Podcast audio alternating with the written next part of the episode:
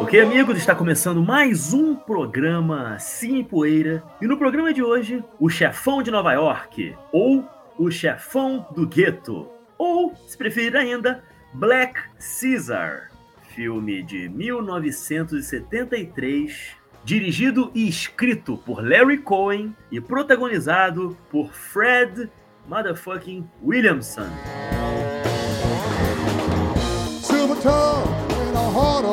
Eu estou aqui mais uma vez com Ronald Perrone. Estamos aí. E Oswaldo Neto.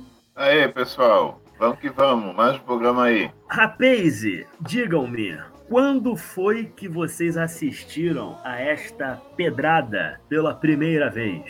Bom, eu vi pela primeira vez assim que eu comecei a descobrir e entrar mais a, no gênero, no subgênero ali do exploitation, o grande, inigualável Black Exploitation, né? Foi um dos primeiros filmes do, do, subgênero que eu vi. Eu já acho que eu já conheci o Larry Cohen na época, eu já tinha visto algumas coisas né? Mas esse foi mais quando eu comecei a entrar mais no ciclo uh, do Black Exploitation. Isso lá por volta de 2007, 2008. Já foi na, então já na época que, que, não era no VHS, não era, não foi em DVD também, foi por outros meios, né? Uns meios mais é, alternativos, né? Bom, o, impacto foi muito positivo na época já, né? É um belo filme com uma bela história, uma direção energética aí, selvagem, né, que é característico do Larry Cohen. Belíssima atuação do Fred Williamson, a gente vai falar muito sobre isso ainda. E na revisão, tudo isso se confirmou. Grande filme do Larry Cohen, um grande Black Exploitation. E é essa minha história com Black Caesar.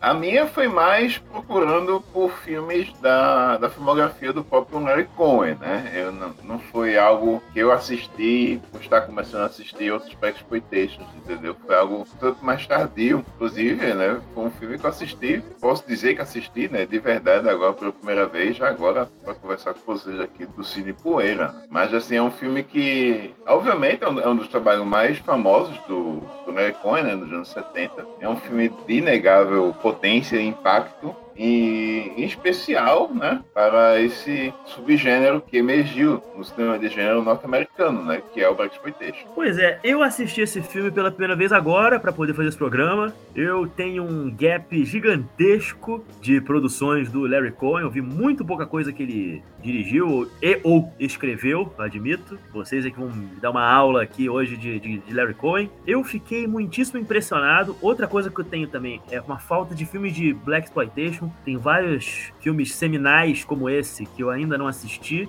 e fiquei muitíssimo impressionado com o Black Caesar. Eu acho que é daqueles filmes que pode se dizer que é um dos grandes momentos do cinema americano né, dos anos 70. E eu queria falar uma coisa com vocês, assim, antes da gente falar até da sinopse do filme e tal. Eu queria fazer, na verdade, duas perguntas em uma. Quem é Larry Cohen e qual que é a relevância dele no cinema que estava surgindo ali nessa América de começo dos anos 70, enfim. Quem pode falar um pouquinho do cara, assim, dá para apresentar para o ouvinte? Então, a gente, a gente chegou a comentar muito sobre o Larry Cohen, mas na sua função de roteirista e produtor, quando a gente comentou sobre Maniac Cop, né, algumas, alguns episódios atrás. E aqui a gente pode é, vislumbrar né, o, o Larry Cohen, todo o seu esplendor, né, como diretor, roteirista, como fazedor de filmes. Eu já li isso antes eu costumo chamar ele de o John Cassavetes do, do cinema de gênero, né, do, do exploitation.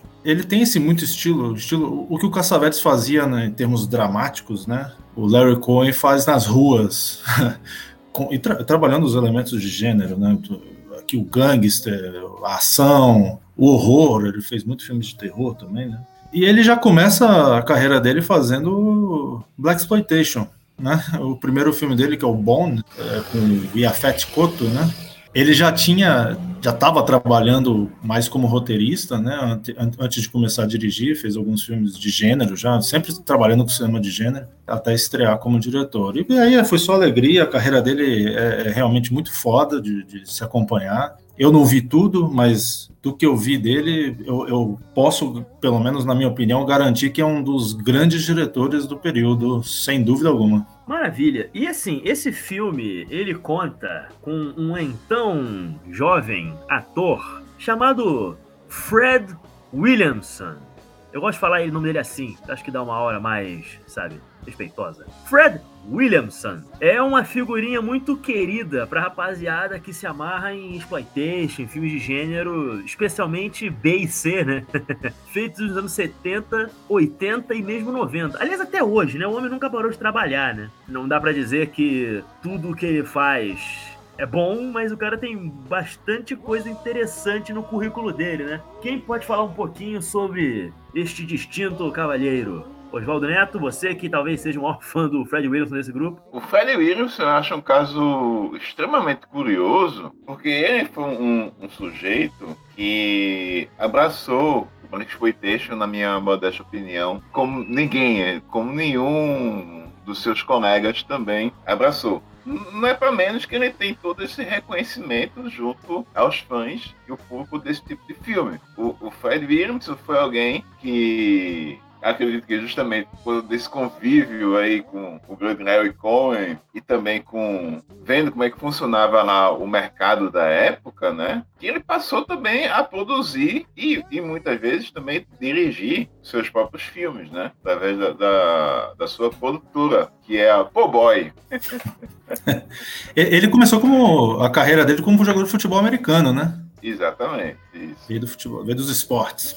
E foi essa grata surpresa no, no Black Season, né? Ele tá fenomenal. É seguro dizer, eu acredito que seja o, o maior momento dele no cinema, acredito que seja esse filme particular. Ele tá, ele tá absurdo tão bom. Mas a carreira do Fred Emerson é uma coisa extremamente curiosa, né? E nos anos 80, assim como também vários outros atores, né? Ele também se meteu no, no exploitation, no cinema de gênero europeu, né? Ele tem filmes com, com Enzo Castellari, com Fabrício De Angelis, com Stelvio Massi e outros, né? E outros desses diretores da época. É engraçado que ele tem tantos filmes que são considerados. São ali do, do exploitation italiano, né? Mas ao mesmo tempo são considerados grandes obras, como O Assalto ao Trem Blindado, do Castellari. Ao mesmo tempo, ele faz com o Castellari aqueles filmes ali do, do cinema pós-apocalíptico, né? Que é... Sim, é o 1990, Guerreiro do Bronx, e o Bronx Warriors. É o Fuga do Bronx. E, e, tem mais um, né? Os, esqueci agora o nome, mas o, os Bárbaros do Futuro, alguma coisa assim. É, isso, exatamente. Tem New Barbarians e também tem, e também tem um filme, uma maravilha do David Wolf, que é O Guerreiro do Mundo Perdido, estreado pelo Robert Quinte. Cara, e cabe dizer também que eu, por exemplo, eu o conheci assistindo a um filme muito simpático chamado Um Drink no Inferno. Roteiro do Tarantino, direção do Robert Rodrigues, né? Acho que todos nós, né? Poxa, vocês também? Vocês também? Eu, com certeza. Eu, pelo menos, claro. Foi o meu primeiro contato com ele, né? Porque eu vi esse filme quando eu era adolescente. Também foi o meu primeiro contato com o Federer. Acho que eu nem sabia que era exploit... é, é, Black Exploitation ainda, não, não conhecia muita história ah, do cinema. Então... Eu, eu, não sabia nem quem era Tom Savini. Fui ver Tom Savini e me liguei quem era anos depois de ter visto o no Inferno, que eu me liguei quem Exato. era Tom Savini. Sim, eu também. Pois é, eu, eu também. Vai para nós três. Pois é, e assim, voltando pro Williamson, ele no filme ele dá meio que uma roubadona de cena. Ele e o Savini, diga-se passagem, né? Os caras mesmo atuando lá de gente como George Clooney, Harvey Keitel, os caras acabam se destacando muito, né? Você vê que, tipo, me parece que foram aqueles papéis que, se duvidar, foram escritos pensando neles, né? Pra estarem ali. E uma coisa que me chamou muita atenção na época pro, pro Williamson, inclusive outro filme dele que eu acabei vendo, que é o Original Gangsters, né? O Rua de Fogo, também dirigido do Coen, né? É porque eu fiquei, cara, quem é esse maluco brabo aí, brother? O maluco dá chute na cara dos outros, senta porrada. Obviamente que eu virei fã dele imediatamente. É. de fogo não, os justiceiros de rua. Justiceiros de rua, isso. Mas o, o Fred Williamson ali no Drink no Inferno é o tipo de caso que você, no nosso caso, né? A gente nunca tinha ouvido falar dele, nunca tinha visto. Então você bate o olho e fala assim, peraí, esse, tem alguma coisa especial ali, né? A maneira como filma ele e até a maneira como ele se comporta na tela, assim, você percebe que é um, tem um ícone ali, né? é, é, tem uma história ali por trás. Por que esse cara aí? Gente nunca ouviu falar dele, mas tem algo a se descobrir por aí. Ah, com certeza, com certeza. É como eu comentei, daqueles papéis que os atores recebem como um presente, né? E o Tarantino, ele sempre gostou muito de fazer isso, né? De presentear alguns dos seus atores favoritos, né? Com figuras sempre muito distintas. Isso aconteceu com, com David Carradine, aconteceu com o falecido Robert Forster, né? A própria Ben Greer, né? E com ele. E assim, voltando agora pra 1973, né? O swag do, do personagem do Fred Williamson é uma coisa incrível. É especialmente incrível quando você pensa que é um filme sobre um homem, né, negro, que cresce através do crime, né? Que vamos combinar, né? E isso é, é uma coisa que acaba meio que mostrando no filme, né? O, o, o crime como uma porta de entrada para o capitalismo, para ser bem sucedido no capitalismo, né? Uma coisa que me encanta muito no filme é o quanto o filme consegue ser, ao mesmo tempo, muito pobre. Você repara que é um filme de orçamento muito baixo, feito na marra, né? No esquema quase, né? Cinema marginal, cinema novo vista, né? Eu diria até. Só que o cara tá na beca ali, né? O cara é, é, o tipo de figura que os rappers americanos dos anos 90, por exemplo, provavelmente cresceram idolatrando, né? E eu queria, Ronald, antes da gente falar um pouco mais sobre detalhes desse filme, você pode nos presentear com a sinopse do mesmo? Black Caesar. Então, a gente tem aqui aquela velha e clássica trama, né, de ascensão e queda. A gente segue esse personagem, né, o Tommy Gibbs, que é o Fred Williamson, desde o tempo que ele era engraxate no Harlem, né? Já fazendo ali, executando umas tarefas para criminosos brancos em 1953, que, que é a primeira data que aparece no filme. Mas é um 1953 que parece 73, porque não tiveram questão nenhuma de, de, de mascarar ali a, as ruas de Nova York do período. Mas isso também pouco importa. E a gente vê a escalada dele até atingir os degraus mais altos do mundo do crime já, já nos anos 70, né? A gente pega ali os. Quando ele sai de uma instituição né, de, de criminosos juvenis e adentra o mundo do crime até chegar ali nos anos 70, onde tem a queda dele e ele vemos ele atingir os mais altos degraus do mundo do crime. Uma coisa interessante da trama é que a forma como ele consegue né, fazer essa escalada, a base de balas e também porque ele conseguiu uns cadernos, né, que continham os registros de propinas de várias pessoas da alta classe de Nova York, eh, policiais e políticos. Então ele conseguia manter aí uma, uma, certa segurança com isso. Mas até que não. Como todo filme de, de ascensão e queda, uma hora vai dar merda e, e a gente acompanha tudo isso é, de maneira gloriosa, né? Pelo, pelas câmeras do Larry Cohen e a belíssima atuação do Fred Williams. Pois é, cara, belíssima atuação mesmo. É, e uma coisa que. Falando um pouquinho da, agora da história, né? Com o personagem do, do Fred Williamson, né? O Tommy Gibbs ele tá ali, né? Ele acaba de dar um golpe no sujeito, né? Uma coisa lá meio comunado lá com os outros bandidos, né? Que os caras, né, eliminam o cara, né? E depois, quando ele vai fazer um outro servicinho para esses caras, ele encontra lá um, um policial, né? O McKinney, que é vivido pelo Art Lund, que é uma figura simplesmente deplorável.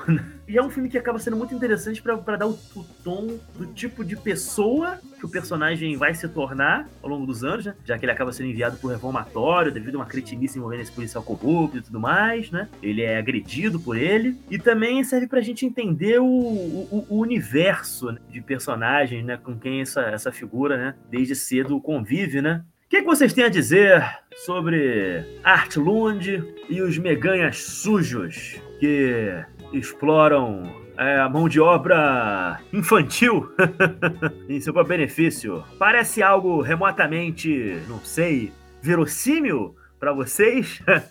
Olha, é, é aquele negócio, a gente, a, a, gente até chega, chega a pensar, né, se é que talvez seja capaz que quem escreveu o livro, né, do Cidade de Deus tenha assistido a Marxismo algum dia, né, porque aqui ali tem, tem alguns paralelos, né, com, com relação a esses personagens mais juvenis, especialmente no final do filme, né? O final do filme também remete bastante ao, ao final do Zé Pequeno no, no, no Cidade de Deus. Mas eu acho que também uma coisa que a gente pode lembrar é, de, de, comentar aqui sobre o filme é que ele é uma história de ascensão e queda de um, de um gangster, que ele também ele remete bastante às produções né, dos anos 30 da, da Warner, os filmes como Alma no Lodo, do Marvin Leroy, que é um Little Caesar, né? E onde com certeza o Larry Cohen tirou o título Black Caesar. Inimigo Público, né? Com James Cagney, né? Que é um filme também maravilhoso. É, para mim são dois dois filmes que, se você só pode assistir três filmes de gangster dos anos 30, eu recomendo esses dois e o Scarface, claro. E aí. É bem isso. O, o filme ele, ele tem esse pé nos anos 70, tem esse pé na, na modernidade, na atualidade, mas também ele também tem essa carga muito forte que remete a esse, esses filmes de gangsters feitos nesse período dos anos 30. É, isso, isso é interessante porque geralmente o, o título nacional até remete a outro filme de gangster famoso já dos anos 70, né? Que é o Poderoso Chefão. E muita gente faz essa comparação com o Poderoso Chefão. O que eu acho meio, assim, é, não, não tão não diria equivocada, porque tem elementos ali, né? Inclusive o personagem do Fred Wilson passa na frente de um cinema e tá lá o, o cartaz e, e, na, na marquise o, o, nome do filme do, do Coppola. Mas realmente, o, o, filme remete muito mais aos, aos filmes de gangsters da Warner Bros. dos anos 30. Já, já li falar também até que, é, que é uma refilmagem versão Black Exploitation do Little Caesar. Então, é, é, eu acho que é mais por aí as, as inspirações do Larry Cohen. E me diz uma coisa, Ronald, você acha que o Fernando Meirelles, ele é o Larry Cohen brasileiro? Nem fudendo. e eu duvido muito que o Fernando Meirelles tenha assistido algum filme do Larry Cohen na vida. O Fernando Meirelles tem cara de quem assiste, sei lá, é, é Bergman, Fellini, né? Fica nesses caras aí. Nada contra, eu sou fã desses caras. Mas eu acho que ele não, entre aspas, não se rebaixa tanto, né? No, no mundinho dele, elitista, a visão cinematográfica dele. Pois é, eu, eu, eu gostei do, do, do, rebaixar no sentido figurado aqui da coisa. Porque na verdade o que a gente tem aqui é uma história maravilhosamente bem contada. E assim, para além dessas olás né, que ele dá para o cinema clássico, para as influências dele, com certeza, né, pro, me parece que o Larry Cohen se encaixa como um desses cineastas, cine, quer dizer, se encaixava, né, infelizmente ele já faleceu, né, como um desses cineastas cinéfilos. O filme, na verdade, se você conseguir lidar com o fato de que o orçamento dele é claramente muito baixo, ele é belíssimamente bem dirigido e o cara encontra umas soluções extremamente criativas seja para filmar um, sei lá, né, pessoas na rua ou uma eventual ceninha de ação, né, que aparece aqui e acolá, né, ao longo do filme, é muito competente, né? Sim, você vê, você vê algumas cenas, né? Que são aquelas montagens que como se fosse passar o tempo, né? Faz umas montagens de, de momentos chaves, né? Da, da ascensão do cara para mostrar que tá passando o tempo e ele tá fazendo certas coisas. E, e, uma das coisas que ele mais faz é matar gente, né? E você vê como ele, ele, ele resolve essa, essas situações visualmente com uma tela preta, né? Com, com fundo preto e ele atirando na frente, uma imagem até bem iconográfica, né? Do Fred Wilson lá imponente, metralhando gente, e o fundo preto. O fundo preto é muito utilizado, dá uma certa artificialidade, né? Em algumas cenas, mas são soluções boas, né? Para fazer determinados uh, momentos desse tipo. Ao mesmo tempo, tem as cenas das ruas, você falou, que são os momentos mais que parece cinema de guerrilha mesmo, do Larry Cohen. As pessoas, você vê que pessoas estão olhando para a câmera, o Fred Williamson andando na rua e todo mundo olhando. Detalhe, andando ensanguentado, né? É, é, sim. Fazendo, a, a, fazendo, fazendo cara de dor e tudo. O momento, o momento mais forte nesse sentido do filme é justamente esse, quando o Fred Wilson tá baleado e tá cambaleando ali pela, pelas ruas, numa performance física, né? No meio da, da, da galera ali, o pessoal rindo no fundo, sabe? É uma filmagem que tá acontecendo ali. O Fred, o, o Fred Wilson não, o Larry Cohen é notório por, por filmar na rua sem permissão, né? Isso ele falava e tal. E um dos casos mais emblemáticos clássicos dele também é o Foi Deus que Mandou, um dos melhores filmes da carreira dele também, que tinha uma cena de assassinato, né, com sniper, que os caras caíam no meio da rua, e, e, tudo filmado de longa distância, né, então você vê atores caindo no meio da rua, no meio de gente passando, assim, sem entender nada. É o tipo de cinema que o, Larry Cohen fazia, né? especialmente nessa fase né, dos anos 70. É uma das características mais marcantes dele, desse cinema de guerrilha dele. E também destacar a cena fabulosa, né? onde tem uma, uma, uma perseguição né, a, um, a um carro e o, o personagem do Fred está baleado dentro de um táxi E, e o carro vai, né, pra calçada, né? Vai lá com tudo, passa no meio do povo, o povo que se vira para sair da frente do carro, né? Claramente dá para perceber que não foi avisado antes, não. Não avisaram ninguém, não. Ó, oh, vai passar um carro aqui na calçada. Não, a galera tava na calçada, foda-se. E essa cena em especial, uma coisa que também eu acho muito fascinante, é porque notoriamente não tinha exatamente duplê, né? Pra substituir a rapaziada ali, né? Você tem uns momentos ali, tá, rola uma edição, uma coisa, né? De você, sei lá, acelerar as coisas na pós-produção e tudo mais, né? Você tem ali uma cena de um vidro quebrado com um tiro, né? Que é notoriamente que é que chega a ser meio cartunesco, né? De tão artificial, mas é um tempo muito bacana. Você vê o cara, bom, fazendo o que dá para fazer mesmo, né? É uma cena extremamente vigorosa. E assim, eu vi muito filme B de ação, né, nos anos 90 e tudo mais, né? E você tem uma galera que parecia ter até um pouco mais de dinheiro, não muito mais, mas parecia até um pouco mais de dinheiro e, e, e recurso do que o Larry Cohen, que não, que não conseguiam botar um, uma tensão, né, um gás numa cena daquelas, assim, como o cara conseguiu, né? Você tem ali um sujeito pô, pendurado ali na parte de trás do carro, o taxista tomando bala na cabeça. É, é um, é um quiprocó sensacional, né? É, e ao mesmo tempo você tem cenas que são mais elaboradas, mais, é, mais bem construídas, como a cena do, da invasão, né? No, no, no almoço da máfia italiana lá, já na Califórnia, que o, a gangue lá do, do, do Tommy Gibbs mete bala em todo mundo, né? E, e, você vê até um lado meio poético do, do Larry Cohen filmar isso aí, com bons enquadramentos, né? E aqueles corpos boiando na piscina, todos ensanguentados, aquele sangue saindo no, na água. Tem até um, um plano fechado num, num frango, um frango bem suculento, assim, sendo explodido a bala, né? Do, do, que os caras disparam. É, é bem bonito. É belíssimo. Aliás, uma coisa, é, o personagem do Williamson, né? Ele sobe na vida matando os outros, né? Você tem essa coisa que eu comentei né, da infância dele, né? Dele, dessa relação desse policial, né? Que escolacha com ele e tudo mais. Ele cresce sempre super revoltado com isso. Ele é um cara extremamente inteligente, né? Isso é muito mostrado no filme também. E ele é um cara que ele fazia serviço para vários desses mafiosos, né? Sem os caras perceberem que estavam sendo usados por ele. Inclusive, tem umas cenas, assim, logo no começo dele fazendo lá os assassinatos dele, que me remeteu a algo tirado de algum faroeste. Mais especificamente um faroeste italiano. Não, não, não sei se o, o, Larry Cohen ele gostava desse, especificamente desse tipo de filme. Provavelmente as influências deles deviam ser os, os John Fords e, enfim, né? Os Henry Hathaways, né? E, e, e, outras figuras assim, né? De outrora, né? Do, do, da era de ouro do, do cinema de cowboy americano. Mas, nossa, é muito legal. E você vê que ele ludibria os caras. Tem uma hora que ele parece que parece que dá uma sacada na pistola, assim, né? Pra atirar nos caras, assim, que é muito cowboy. E aliás, o Fred Williamson, eventualmente, ele, ele chegou, né? A, a, a, a, participar como cowboy em, alguns, algumas produções B ou italianas, né? Do, do, dos anos 70 ainda. Mas uma outra coisa que eu acho interessante nessa escalada dele pro poder é que fica muito claro no comecinho do filme, tem um amigo dele, esse amigo dele, Joe, né, que fica claro desde, desde cedo que o garoto era tipo um CDFzinho, né? E ele meio que incentiva o cara a se tornar um advogado para que um dia ele possa advogar, né, a sua causa, né?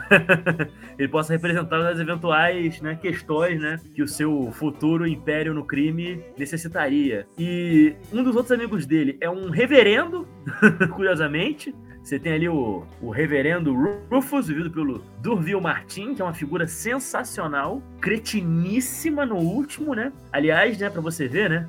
crime organizado, igreja, né? Às vezes eu me pergunto se esses caras estão fazendo um filme sobre Nova York nos anos 70 ou sobre o Rio de Janeiro em 2021, mas enfim. É interessante porque, tipo, o quanto ele é ao mesmo tempo fiel, por assim dizer, né, aos seus irmãos, existe uma coisa ali, parece haver dentro dele, pelo menos um certo, até um certo momento do filme, um compromisso de, por assim dizer, devolver à comunidade, como que agir como uma espécie de. usar, usar, usar a, a, ascensão dele no crime para de alguma forma trazer benefícios ao pessoal ali do Harlem, e ao mesmo tempo usar da vaidade e do preconceito dos mafiosos italianos para dar cabo dos mesmos, né? Seria o, o, esse personagem, né, o Tony Gibbs, um dos anti-heróis mais brilhantes, francamente, do cinema exploitation, porque eu não consigo lembrar assim, de imediato um cara tão sagaz quanto ele, assim. Eu acho, eu acho curiosíssimo, né, como esse filme tem um, um protagonista tão complexo.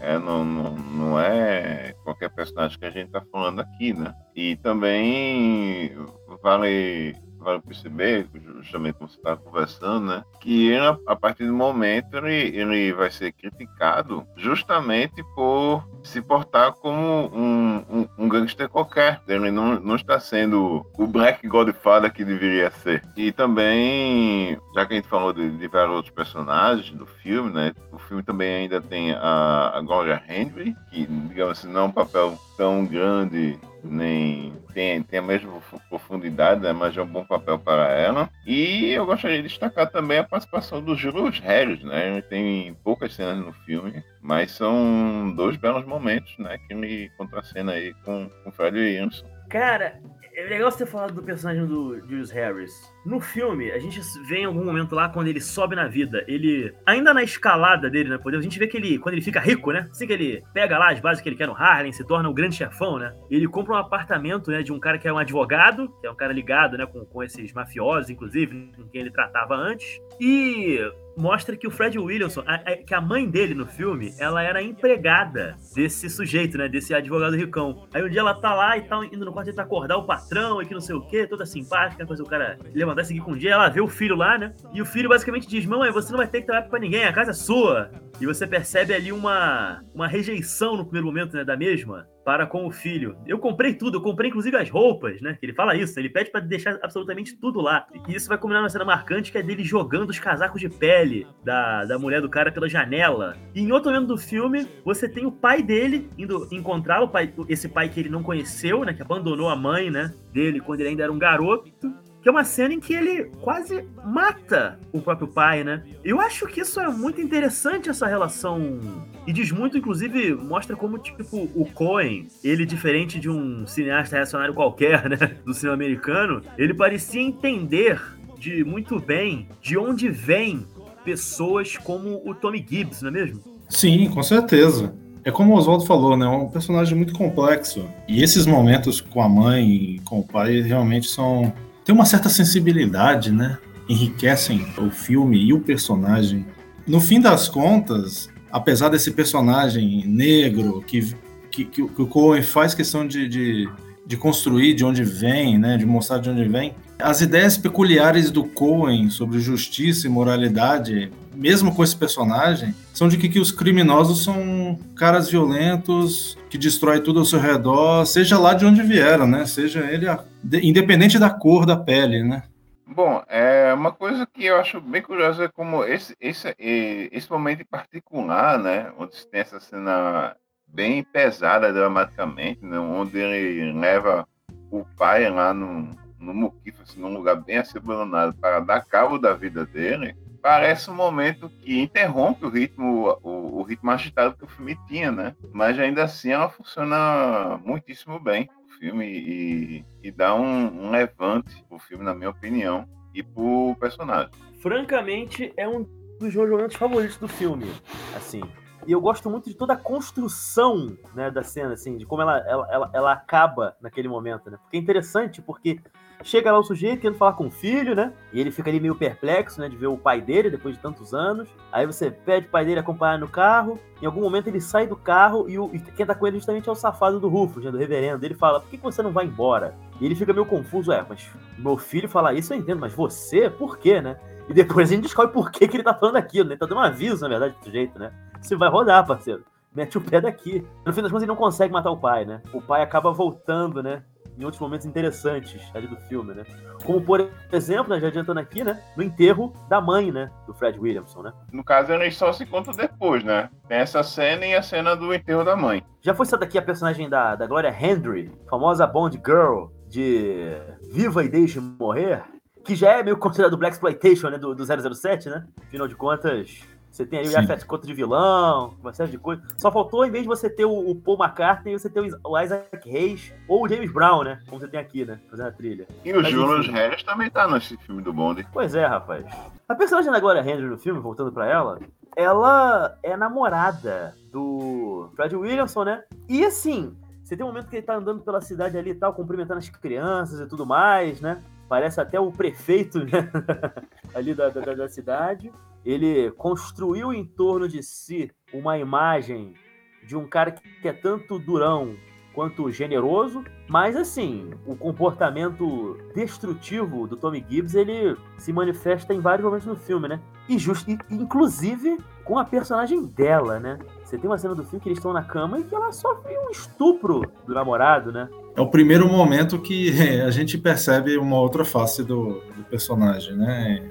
E, a partir dali a gente já olha ele com outros olhos. Eu, eu, queria falar um pouco sobre a personagem dela, porque é, é um personagem que, na maior parte do tempo do filme, apesar de ter certos algumas cenas chaves como essa, é, serve mais de de escada para o próprio personagem do Fred Williamson, né? Ela mesma não tem tanta força. É, eu acho o personagem dela um pouco subaproveitado, embora seja uma boa personagem para ela e que vai ganhando destaque ao longo do filme, especialmente no, no ato final, né? Quando ela planeja Macuna ali com os, com os rivais do, do Tommy Gibb para roubar dele o, os cadernos de registro, né? Pois é, e nessas, inclusive, também outra coisa que vai ser marcante, vai ser importante pro filme, é que esse personagem desse advogado, Joe Washington, né, que eu comentei antes, né? Em algum momento alguém vai e conta para ele o quê? Que ela né? A personagem da Gloria Henry e ele estão juntos. Me remeteu. Eu, eu nunca assisti ao, ao, ao, Scarface original. Eu assisti só a versão do Brian De Palma, né? Que foi feito, aliás, foi lançado 10 anos depois do, do Black Caesar. Mas não tive como não pensar na cena, né? Que o personagem do, do, do Tony Montana ele encontra a irmã dele, né? Com o, o, amigo. E até a reação, né, do personagem do, do, do, do Williamson é, é, similar, né? Eu creio que isso tenha sido pego inspirado no próprio Scarface do, do Howard Hawks, não? É, eu confesso que eu não lembro, na verdade. Eu, eu sei que tem o personagem da, da, do, do, é do Scarface. No Scarface do Hawks tem essa cena também, não é? Tem, né? é, eu lembro que ele tinha um ciúme tremendo da irmã dele, mas eu não lembro se tinha uma cena parecida com essa. Faz muitos anos que eu vi o Scarface do Hawks. Tem, e se não me engano, é com o próprio. O braço direito dele, que é o George Raft no filme, né? Pois é, mas se o filme do a versão original do, do, do, Scarface for como foi feita na versão do, do De Palma, né, que no caso é o Steven Bauer, né, que é o, o amigo do, do Trimontana, ele mata o amigo dele e, e, e pega a irmã e volta para casa, né, com ela. Aqui, eu acho muito curioso, porque eu tava me perguntando, beleza, ele vai matar o cara, né? Ele chega a dar um pau no sujeito assim e tal, mas depois ele pede desculpas. Isso me remeteu muito mais. Eu não sei se vocês já assistiram um filme, eu não lembro o título do filme português, acho que é Heróis Esquecidos, The Roaring Twenties, do Raul Walsh que é um filmaço, diga-se passagem também, em também que o James Walsh, ele é apaixonado por uma mulher, né, que ele ajuda ela financeiramente. Exatamente, com o James Cagney. E o James Cagney tem uma hora que ele dá um pau no sujeito, que, que, que diga-se passagem, é um amigo dele, que é advogado dele, e ele dá um pau no sujeito assim e tal, mas ele dá, dá aquele soco no cara assim e tal, depois ele, até pela reação da mulher, como as coisas acontecem, ele, ele pede desculpas pelo, pela agressão e vai embora, né? Eu acho que as coisas meio que tomam meio que a mesma energia, né? Eu fico pensando se não foi da, daí em específico que o, que o Coen pegou a inspiração, né? E é interessante, porque o personagem,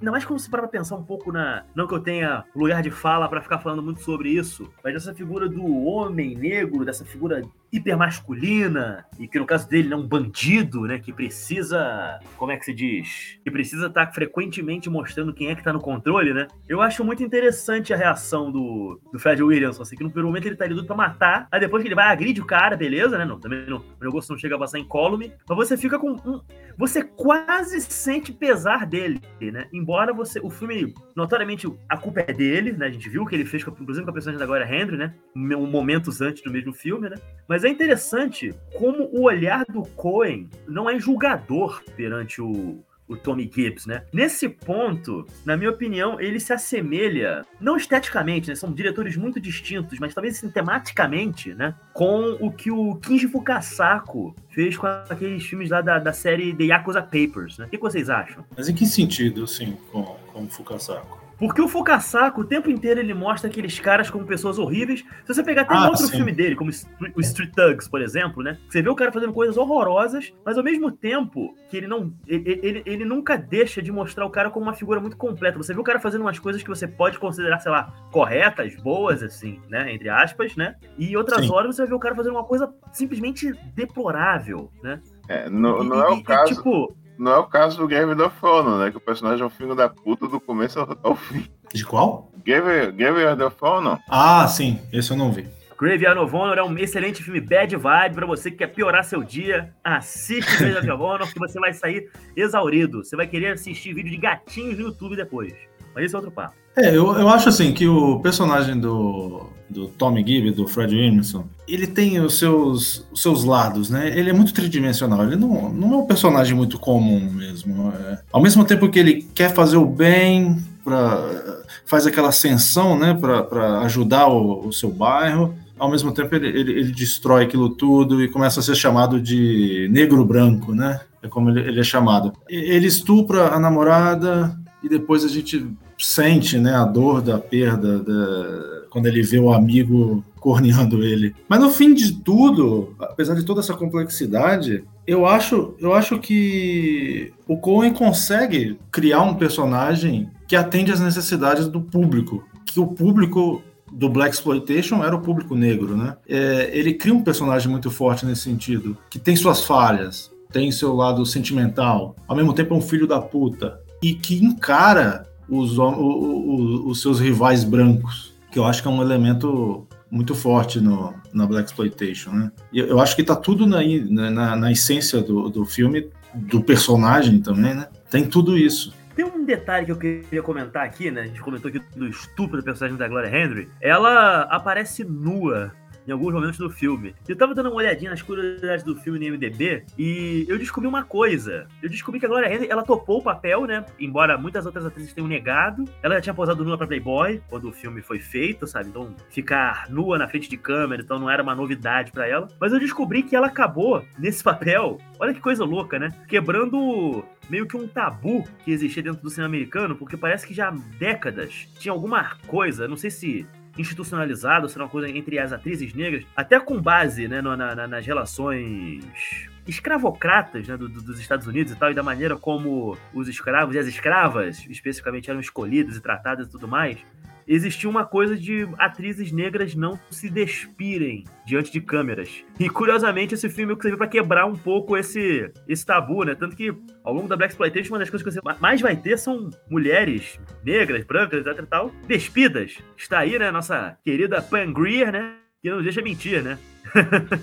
Eu, é, é meio curioso que um filme desses, né? E num papel que, como mesmo disse o Ronald, não é exatamente o melhor papel, né, que uma atriz poderia ter, né, tenha servido pra virar uma chave aí dentro da indústria, né. Ainda bem que teve alguém que fez isso. né? E ainda me vem com o papo de que Christopher Nolan é visionário, Ronald Perrone. Pode isso. Christopher Nolan não chega nem no calcanhar do Larry Cohen. visionário de Roma. É foda. Uma coisa que eu mencionei aqui antes e que vocês também trouxeram aqui pra conversa é essa questão do white negro, né? Do, do negro branco, né? Bom, esse é um filme, como eu comentei, me parece que uma das questões do filme é do. que me parece uma questão, inclusive, muito cara ao cinema de crime, ao cinema de gangster, que é da ascensão social dentro do capitalismo, né, através do crime, né? O crime como essa janela de oportunidade na vida, na vida do excluído. E é interessante o quanto que tipo o personagem do do, do Tommy Gibbs, ele começa sendo essa figura meio que insensada pela vizinhança e tudo mais, né? Que superou, né, o fato de ser um garoto que era engraxate, que fazia lá seus pequenos golpes pra virar esse fodão. E gradativamente ele vai acabar se tornando uma figura rejeitada e solitária. Essa figura do cara que chega no topo e se vê sozinho. O que, que vocês têm a dizer sobre isso? Pois é, a, a única coisa que, digamos assim, que, que mantém ele com alguma importância é o, o caderninho que ele roubou, né? Também a custo de, de mais assassinatos, com descrições, né? Com, com dados de informações, né? De propinas de, de policiais corruptos desde os anos 50, que tá com ele, que ele mantém, né? Guardado em um cofre. E daí que vai ter, ter um outro desenrolar na história. É, o próprio fim do personagem é, é totalmente solitário, né? É, é solitário ao extremo. Depois de, de tudo que ele passa, já está na, na, na, queda, né? Uma queda de uma altura bem long, grande, né? Na verdade. Ele acaba sozinho no, no, no, num desfecho no, no, pior local possível, né? Num, num beco de, de, uma região toda com prédios demolidos, né? Na, na sarjeta ali, né? enfim. Mas, Jonathan, vamos falar do, do, do, final também em si, né? Sim, quando sim. Tem, quando, quando, tem um embate entre ele e, e o McKinney, né? Que é um dos momentos mais potentes aí do filme. Bom, pois é, o filme meio que abre, né, com a relação entre ele, o, o Gibbs e o, e o McKinney, né? A gente vê, como eu comentei, né? O, o McKinney abusando fisicamente do Gibbs quando ele é um garoto, né? Ele cobre ele de cacete e tudo mais, né? Acusando ele de ter roubado lá a parte da propina que ele recebe lá do, do dos mafiosos. E no fim das contas termina com ele tramando, né, pra, pra derrubar o Tony Gibbs, pegar esses cadernos, né, que o, que o Oswaldo comentou, mata o amigo dele, faz a personagem da Glória Henry, né, trair todo mundo e tudo mais. E assim, é interessante como esse filme acaba também servindo de metáfora, bom, para as relações raciais, né, americanas, porque o McKinney, ele consegue ser, assim, a, a personificação do mal na sociedade, né? Ele é um homem da lei corrupto, violento, racista e que ele mesmo, né, curiosamente, usando da, usa, usa, usando da, da, da lei para poder fazer as suas dobras para chegar nos mesmos fins que o personagem do Tommy Gibbs, né? Ao mesmo tempo que são figuras muito distintas, também tem uma série de, de dá para traçar uma série de paralelos, né? Como que duas faces de uma mesma moeda. E esse confronto final entre os dois, que é belamente bem construído, que envolve inclusive um personagem, um Tommy Gibbs ensanguentado, né? Que passa, chega até a ganhar áreas um tanto quanto surreais, né? E é ele com um buraco de bala, né, na barriga, né, que ele tomou né, na tentativa de assassinato que ele, ter, que ele recebe, ele, faltando, sei lá, acho que mais ou menos uma meia hora para o filme acabar, né? Aquela bala alojada dentro do corpo dele é o, o princípio de todo um caos existencial, financeiro e etc. na vida do sujeito. Nossa, é uma, é uma cena maravilhosa, né? Eu gostaria também de lembrar que antes dessa cena em particular tem o último encontro dele com o Rufus, né? Com o reverendo lá, que é uma, um, outro momento impagável do filme, né?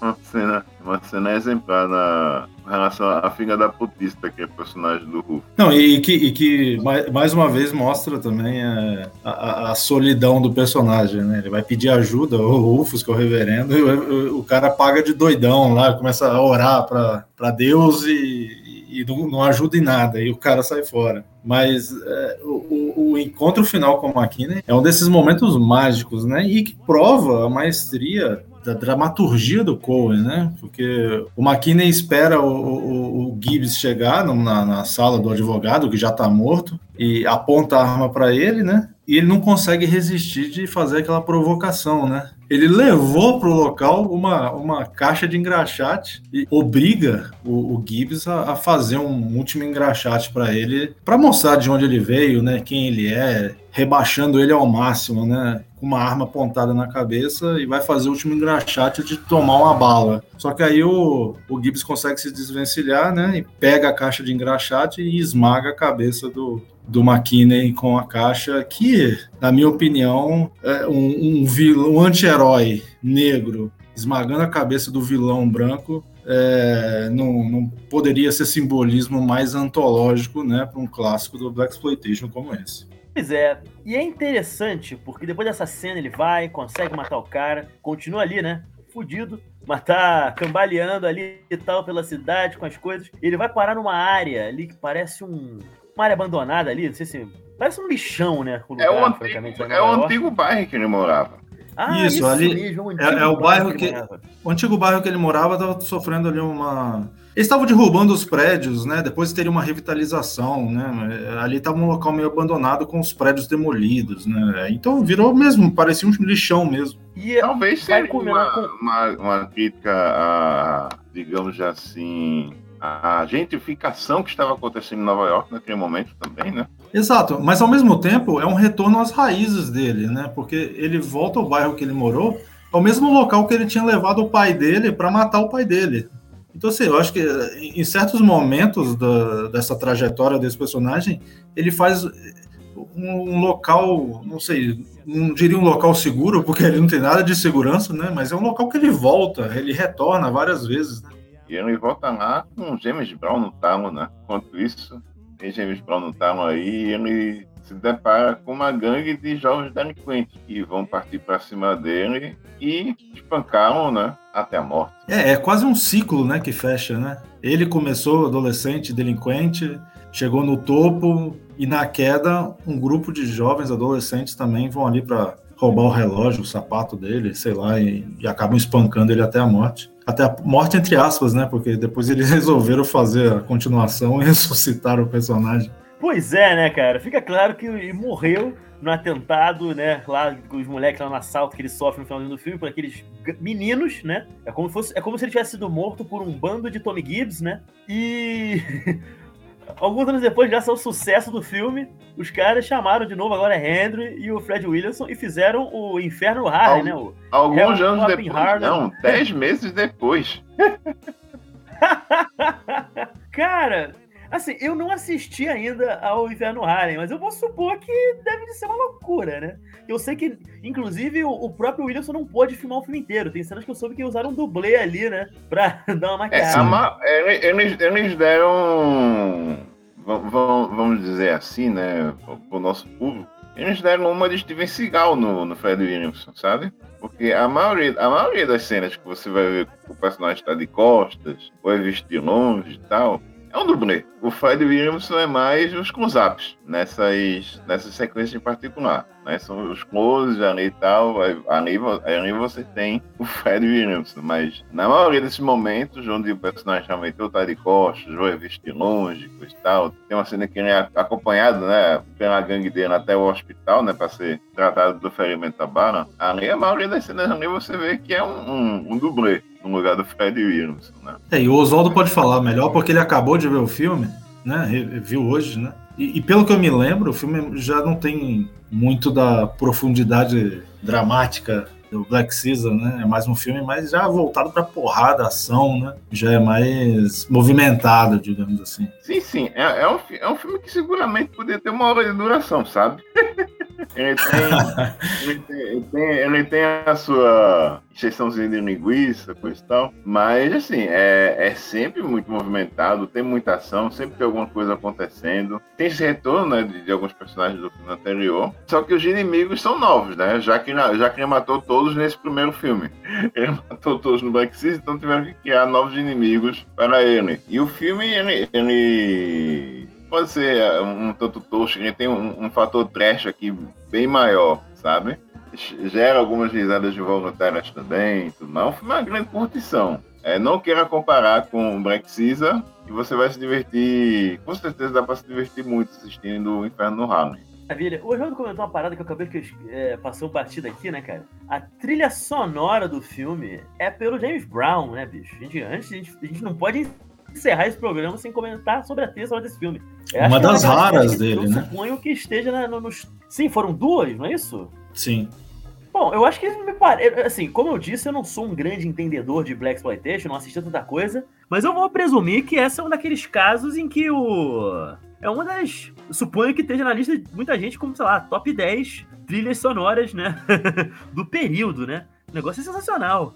É, eu acho que dá para destacar também é, a relevância que se tinha de colocar esses grandes artistas do período, né, de, de trinhas, ou na trinha, ou então na, no tema principal do filme, como também um chamariz para essas produções. Tanto é que você pode reparar que no pôster de cinema do chefe tem uma fotinha do Isaac Reis, falando da trilha sonora do Isaac Reis. Não, total, total. E assim, uma das coisas que eu já ouvi muita gente comentando que de vez em quando as trilhas sonoras dos filmes elas eram melhores que os filmes em si, né? que vale mais a pena você comprar o disco com a trilha do que comprar o, o filme. O que definitivamente não é o caso aqui, né? Porque é tudo aqui, o nível é lá em cima, né? Pois é, é teve, teve várias grandes trilhas é, no decorrer dos anos aí com o Exploitation. É, o outro clássico do, do subgênero né, é justamente o, o, filme, o, filme, de 72, né, que é o Superfly, né, a trilha clássica do Kurt Mayfield. Sigue sonhando sonhos alegres. E assim, gente, pra gente terminar aqui esse debate, eu gostaria muito de saber que nota entre uma a cinco estrelas vocês dão para o chefão de Nova York, ou o chefão do gueto, ou simplesmente Black Caesar mesmo. É, Ronald Perrone, por favor. Eu vou dar quatro estrelas. Assim, ó, eu não sei, não sei nem apontar direito o que, o que não tornaria ele uma obra-prima, mas tem um detalhe ou outro assim, que você sente, né, que esse filme não é uma obra-prima. Por exemplo, o lance da, da Laura Henry, personagem que não, não se demora para se desenvolver, enfim. De uma forma geral, é, é um dos meus filmes Black Exploitation favoritos, uma atuação magnífica, né, uma potência, né, o Fred Williamson, a direção foda do, do Larry Cohen e, e a trilha sonora do, do James Brown realmente dá um up aí pro nível da parada. Mas é isso, quatro estrelas é de excelência, né? Não possível não amar um filme como Black Season, na minha opinião.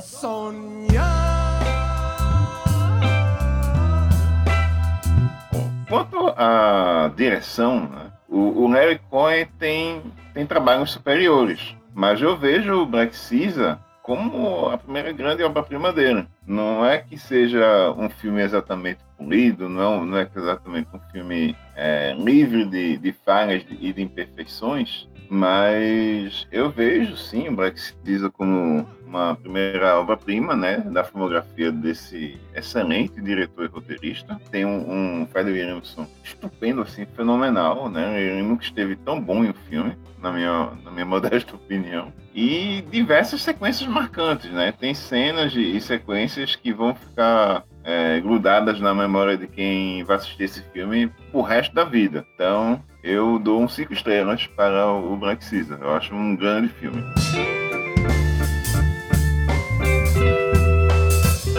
Maravilha. Eu, eu tô literalmente nesse sentido. Quer dizer, não literalmente, porque para estar literalmente eu teria que estar entre um e outro. Eu estou figurativamente entre Ronald Perrone e Oswaldo Neto aqui. Eu dou quatro estrelas e meia para esse filme. Eu acho que eu não sei, eu também consigo identificar exatamente por que eu não consigo achar ele uma obra-prima. Talvez porque eu sinta que algumas coisas, como essa, essa subtrama da, da, envolvendo, por exemplo, a, a Gloria Hendrick, poderia ter rendido um pouquinho mais, sabe?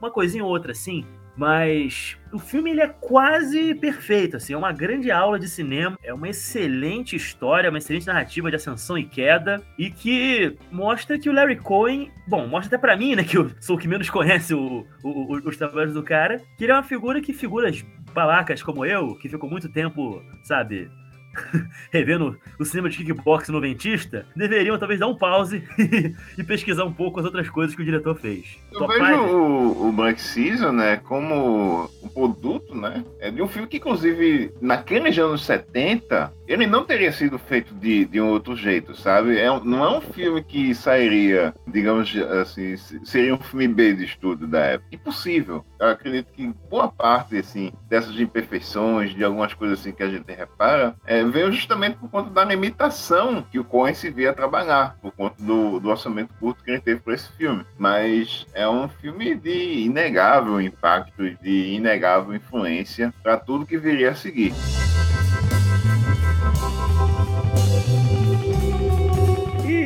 Eu quero saber, meus, meus amigos, vamos fazer um top 5 Larry Cohen? Ronald Perrone, eu gostaria de saber qual é o seu top 5 Larry Cohen? Eu vou começar meu top 5 de trás para frente, como sempre, do menos maravilhoso pro mais grandioso filme do Larry Cohen. Em quinto lugar, eu vou botar justamente o filme que a gente conversou hoje, o Black Caesar.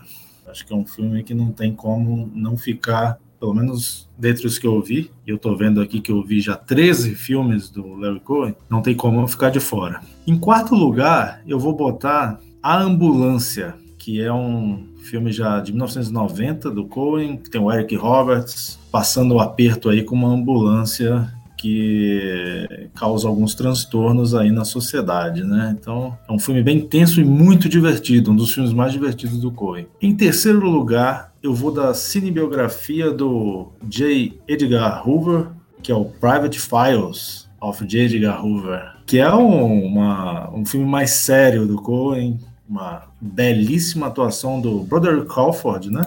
Em segundo lugar, eu vou do, do é meio terror, meio ficção científica, meio filme filosófico, meio filme espiritual. Acho que é o filme mais espiritual do Cohen, que é o Foi Deus que mandou. É um filme fascinante. Bela presença do Richard Lynch como uma entidade. Acho que é um, acho que é um desses filmes mais essenciais para conhecer o, o que o Cohen representou para os anos 70. Em primeiro lugar, um filme dos anos 80, né?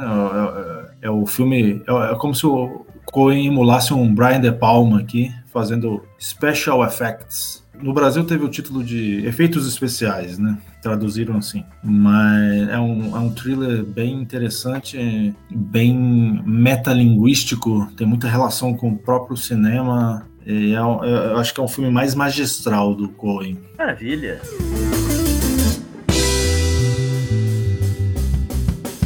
É, Ronald, o, o, especiais de efeitos aqui no Brasil, viu?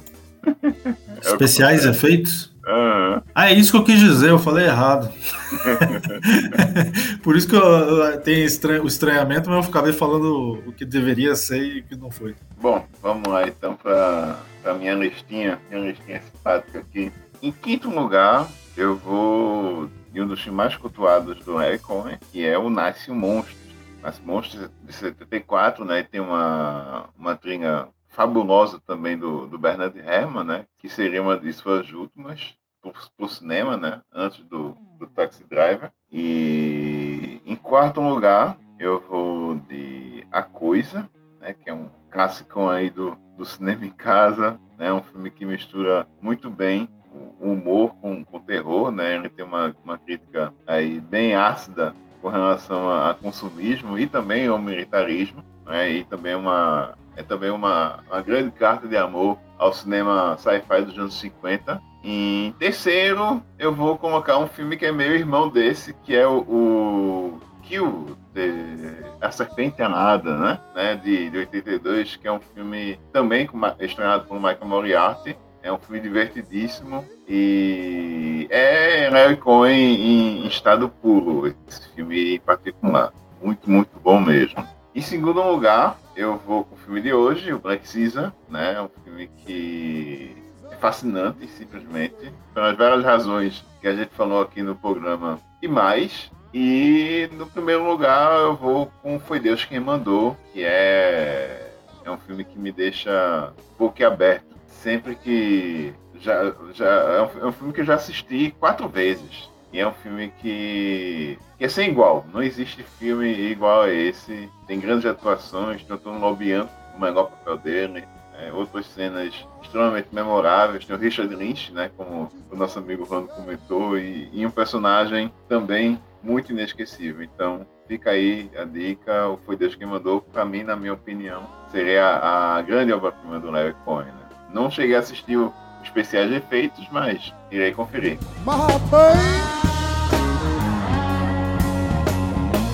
Bom, eu sou o grande noob aqui do, do cinema do, do Coen, assim, eu sou uma vergonha. Então eu vou falar do, dos exatos cinco filmes que eu assisti dele. Alguns eu vou ter que pegar de memória, assim. Por exemplo, um filme dele, o primeiro filme dele, inclusive, que eu assisti, sem saber que era dele, vai ser meu quinto lugar, que é o único filme dele, foi o primeiro filme dele que eu vi sem saber que era dele, que aqui no Brasil ficou com uma madrasta, que é um filme que une o Coen com a Bette Davis. E assim, é um filme que eu não lembro de muita coisa dele, mas eu lembro que eu achava divertido quando era moleque. Aparentemente não é tido como um dos melhores filmes que o, que o Coen já fez. Eu acho que as tretas de bastidores são é, boa parte responsáveis, né, pelo, por isso, mas acho que vale pela curiosidade. Em quarto lugar, eu vou colocar o episódio de uma série de televisão, daquele Masters of Horror que ele dirigiu, que é o Pick Me Up. Que é uma história muito doida envolvendo uma menina que ela tá pegando carona na estrada e ela tem a sorte, melhor dizendo, a má sorte de encontrar não um,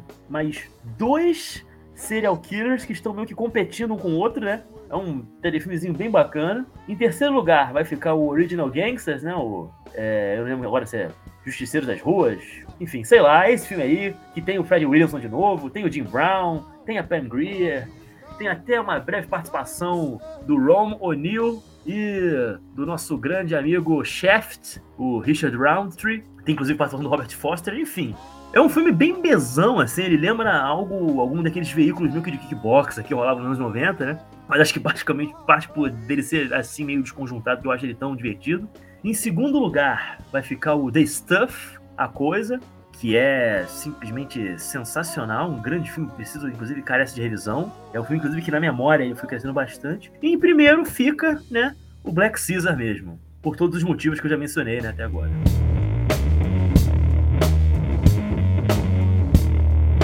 Só fazendo aqui um jabá, para quem quiser conhecer mais o Larry Cohen, eu tenho escrito no meu blog, o blog vicioFrenético.com, tem um texto do Black Caesar e tem também do Foi Deus que Mandou. Vocês podem conferir lá. Maravilha, confiram que coisa boa. Rapaziada, este programa vai ficando por aqui, mas a gente quer saber, e você? Você gosta do Larry Cohen? Você gosta de O Chefão de Nova York? O que, vocês acham da carreira do cara? Qual é o seu filme favorito do diretor? Comenta com a gente, a gente quer saber. Não deixe de nos seguir nas redes sociais, de se inscrever aí, né, seja no, na nossa conta lá no, no Spotify, no Anchor, seja lá onde for que você nos acompanhe. Aquele abraço forte e até o nosso próximo e último programa da temporada que guarda, guarda surpresas, por assim dizer. Um abração e até o próximo programa.